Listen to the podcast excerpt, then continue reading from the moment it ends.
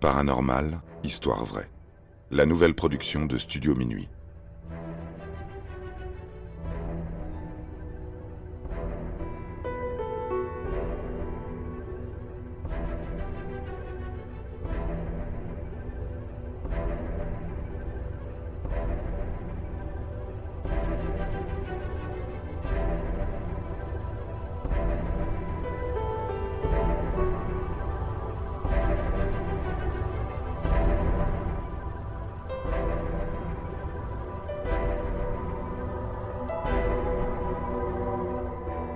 Le mystérieux site archéologique de Stonehenge. En 1905, dans la campagne anglaise, près de la cité de Salisbury, des paysans assistent à la venue de drôles de personnages tout droit sortis d'un autre temps. Ils sont plusieurs centaines à marcher à travers champs, vêtus de longues robes et de fausses barbes blanches. Certains ont apporté avec eux des faucilles, des chaudrons, de drôles de bourses en tissu dont on ne se sert plus depuis des siècles. Les habitants de la région ne comprennent pas ce qu'il se passe. Ce n'est pas carnaval, c'est simplement un rassemblement de druides. À vrai dire, le plus grand rassemblement de païens du pays, tous réunis sous une même bannière, l'ancien ordre des druides.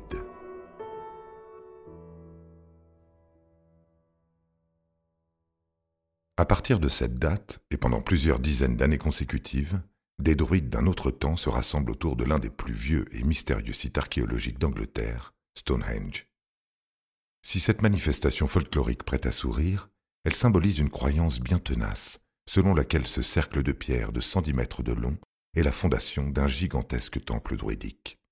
Il aurait été construit par d'anciens païens celtes. Dès lors, ce site, dont certains affirment qu'il contiendrait une forte charge énergétique, est devenu un lieu de pèlerinage pour les sociétés druidiques modernes. Entre 1972 et 1984, se sont tenus les plus grands rassemblements à la gloire de la nature, réunissant près de 30 000 adeptes de l'ancienne religion.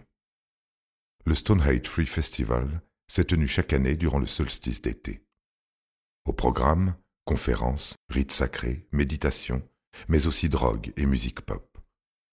Au fil du temps, ce festival, qui se voulait pacifiste et respectueux des anciennes traditions, a fini par dégénérer. Les autorités locales n'avaient pas d'autre choix que de restreindre l'accès au site en érigeant des clôtures. Les pierres étaient alors devenues inaccessibles. Des amendes ont même fini par être distribuées suite à une loi interdisant tout véhicule motorisé de rouler à travers champs.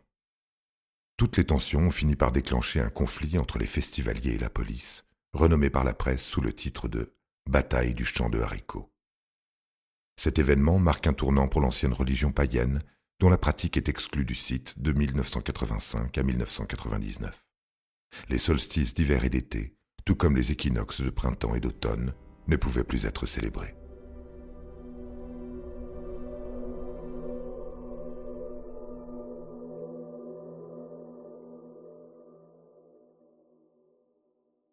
Le site de Stonehenge semble intimement lié à la pratique druidique, selon certains militants. Dans les années 90, un personnage haut en couleur, se surnommant lui-même Pendragon, fait parler de lui. Il livre une grande bataille juridique à l'encontre de l'English Heritage. Véritable leader de la mouvance néo-druidique, il souhaite que la zone d'exclusion à la célébration religieuse autour du site soit levée. En octobre 1998, il va jusqu'à saisir la Cour européenne des droits de l'homme à Strasbourg pour faire entendre sa cause. Mais pourquoi un tel acharnement? Y a-t-il une quelconque aura mystique sur ce site? Qu'est-ce qui se cache derrière ce fameux cercle de pierre? Les spéculations scientifiques et pseudo-scientifiques prouvent que le mystère demeure entier.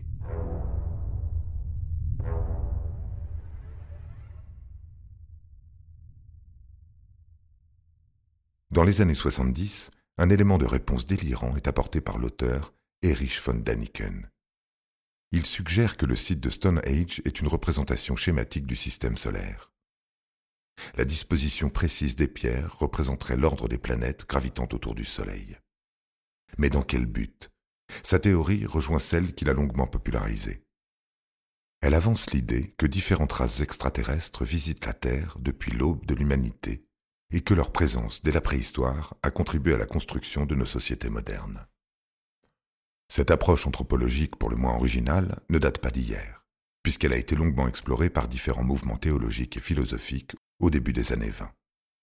Ainsi, Deniken prétend que Stonehenge est en réalité une sorte de point de repère pour les extraterrestres, voire une piste d'atterrissage. Cette théorie est défendue par bon nombre de personnes, voyant dans le phénomène des crop circles dans la campagne anglaise la preuve d'une présence régulière d'extraterrestres.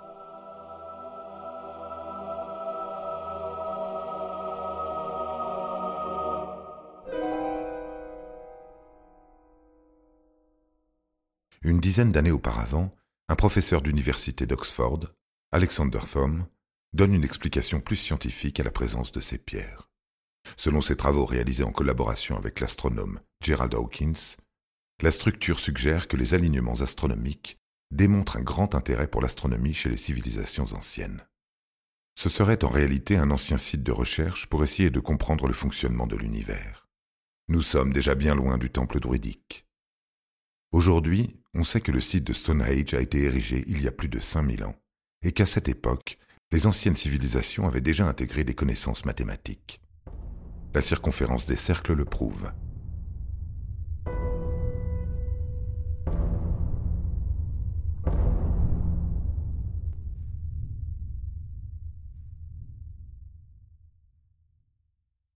La théorie d'une utilité mathématique et astronomique n'est pas récente. Au XVIIe siècle, on trouve déjà des traces de calculateurs astronomiques pour prédire les éclipses de lune.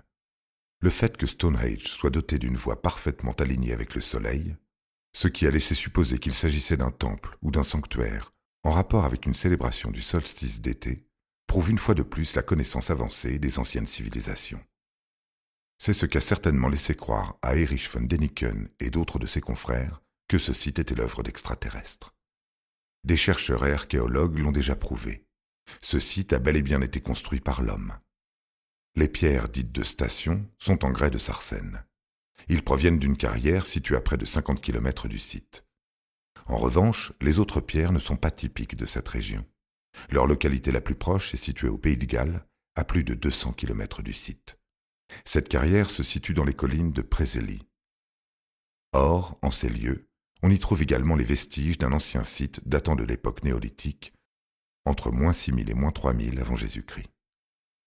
Le site Wommone comporte un cercle de pierre d'un diamètre de 110 mètres. C'est ce même diamètre que l'on retrouve à Stonehenge, mais aussi les mêmes pierres. La ressemblance est frappante. Le lien sera établi dès 2010. Quelques années plus tard, une équipe d'archéologues parvient à une conclusion. Stonehenge ne pourrait exister sans le site gallois Wommaun. Les pierres ont été tout bonnement déplacées pour former le Stonehenge que l'on connaît actuellement. Par ailleurs, il a pu être établi que le tout dernier cercle mégalithique encore présent sur l'ancien site gallois a été bâti plus de 400 ans avant celui situé dans le Wiltshire. La présence de six à Wommaun suggère la possibilité de mégalithes démantelés.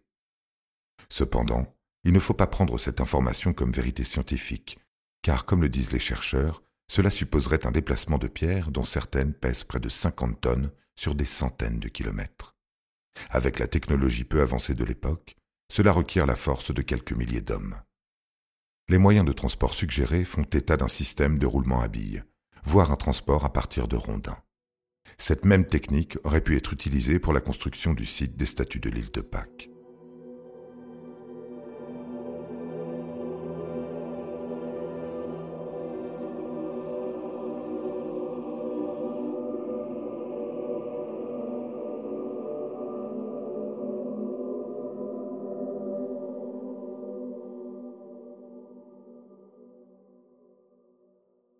Ce qui surprend encore les ingénieurs de notre siècle, c'est la manière dont certaines pierres sont disposées à plus de six mètres du sol.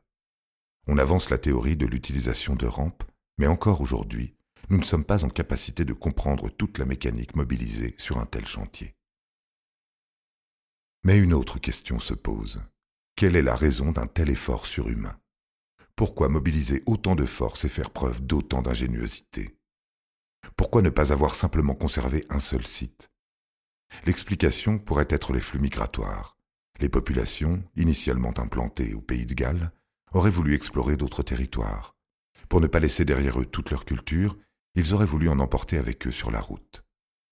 Un raisonnement que l'on ne peut pas avoir avec toute la technologie dont nous disposons. il est possible que la religion soit un argument assez fort pour pousser les hommes à migrer vers ce point précis. À Stonehenge, il y a une tradition autour de la connexion entre les hommes et les dieux. Une fois de plus, c'est une théorie. Les archéologues ont également découvert des gravures sur ces pierres, représentant des armes blanches comme des dagues ou des haches. Au fil des siècles, le site aurait pu acquérir d'autres fonctions, comme un point de commerce essentiel d'étain et d'or, un cimetière pour une famille royale, voire même les fondations d'un village. Aujourd'hui, on ne peut plus approcher le site à moins d'une cinquantaine de mètres de distance. Les touristes désireux de se laisser happer par la légende doivent emprunter un chemin balisé, spécialement conçu pour protéger ces mégalithes.